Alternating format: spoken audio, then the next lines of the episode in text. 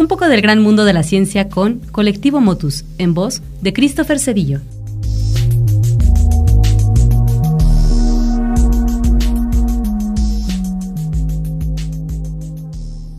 El espectáculo perdido de las grandes ciudades está justo sobre nuestras cabezas, oculto por la luz del sol durante el día y por la contaminación lumínica por la noche.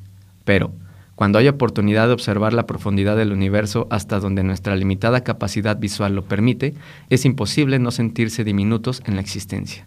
Diminutos, sí, pero ¿solos? Yo soy Christopher Cedillo de Colectivo Motus y en esta ocasión platicaremos sobre la vida en el universo, entre la probabilidad y la evidencia. En 1959, la revista Nature publicó el artículo titulado Buscando comunicación interestelar, donde se destacó la falta de teorías o estimaciones que sustentaran la probabilidad de que algún planeta se hubiera formado con características que permitieran la formación de la vida y posterior evolución de las especies. Pero si era cierto que el ejercicio mental se queda en la especulación y por lo tanto en la ciencia ficción, estimar la probabilidad de vida fuera de la Tierra nos podría acercar al campo de lo cuantificable. La publicación contrastaba con la postura que después se popularizó como la paradoja de Fermi, que en grandes rasgos establecía una pregunta sensible. Si en el espacio existe vida inteligente, ¿por qué no nos han contactado? Con lo que establecía que si bien puede haber hipótesis, no hay evidencia que sustente la existencia de vida extraterrestre, menos de vida inteligente. En 1961, Frank Drake desarrolló la estimación de vida extraterrestre que consideraba la posibilidad de que se formara una estrella en determinada galaxia, la probabilidad de estrellas que pudieran sostener vida, que pudieran formar un sistema planetario, con condiciones que propiciaran la vida y la probabilidad de que esta vida fuese inteligente hasta el grado de desarrollar tecnología que permitiera comunicarse a través del espacio durante el periodo de vida de tal civilización. La ecuación ha sido controversial debido a que no se cuenta con suficiente evidencia para establecer la probabilidad de cada uno de los parámetros.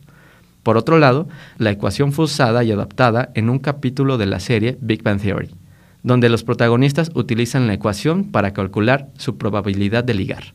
Sí, así de improbable suena. No buscamos hacer de estas cápsulas un capítulo más de Aliens estilo History Channel en que la ciencia ficción y las teorías de conspiración se traslapan. Independientemente de la probabilidad, dejemos volar la imaginación. ¿Sería seguro comunicarnos? ¿Qué les diríamos?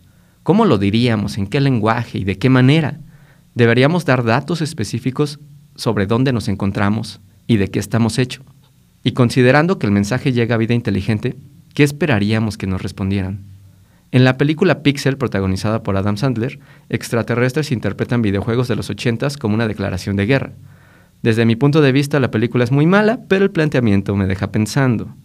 Para mandar mensajes hay que hacer una reflexión hasta filosófica de lo que conviene comunicar. ¿Y tú, qué mensaje mandarías? Nos gustaría saber qué piensas. Escríbenos en nuestras redes sociales en Facebook, Twitter e Instagram como Colectivo Motus, o bien en motuslab.xyz. Si quieres volver a escuchar esta cápsula, busca el podcast de Colectivo Motus en Spotify. Nos escuchamos pronto.